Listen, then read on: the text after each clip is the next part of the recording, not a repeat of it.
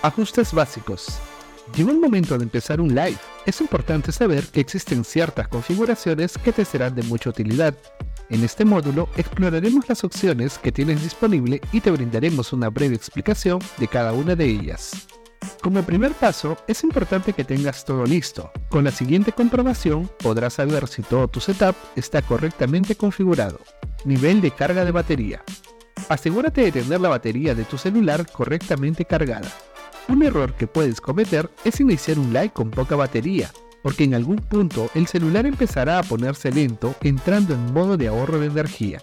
Evita usar el celular mientras está cargando porque esto afectará la vida útil de tu batería, haciendo que cada vez dure menos. Velocidad de Internet.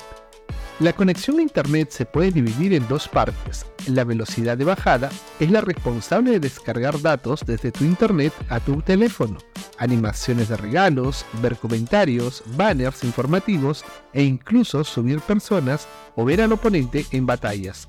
Y la velocidad de subida en la que se encarga de que tus espectadores puedan ver tu transmisión fluida sin pausas. Para comprobar qué velocidad tienes, ya sea paquete de datos o de Wi-Fi, deberás ingresar a testovelocidad.es, un portal que con solo darle en el botón de iniciar test de velocidad, te indicará la velocidad de subida y bajada que cuentas actualmente. Si usas TikTok Live Studio, encontrarás la opción de prueba de velocidad que te proporcionará los valores de manera automática, indicando los ajustes en los que deberás iniciar tu live. Si buscas transmitir en calidad HD 720, con 2 MB de subida y de bajada será suficiente.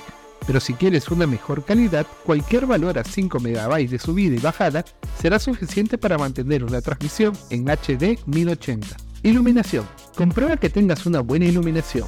Revisa que tu aro de luz se encuentre conectado o que las luces donde transmitirás estén colocadas de manera que te puedas ver bien iluminado, tú y tu fondo. Más adelante profundizaremos sobre la correcta iluminación, donde aprenderás sobre las temperaturas y cómo la luz con el ambiente pueden llegar a transmitir sensaciones. Audio. Comprueba que no tengas ruidos externos que puedan filtrarse en tu live.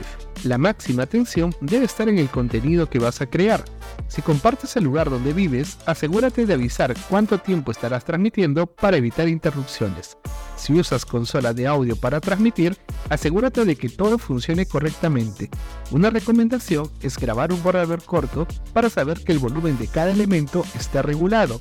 Y si usas computadora, TikTok Live Studio tiene la función de grabar que podrás usar antes de iniciar live. Ahora que ya tenemos noción de los detalles técnicos que debemos tener en cuenta antes de iniciar un live, vamos con el siguiente módulo.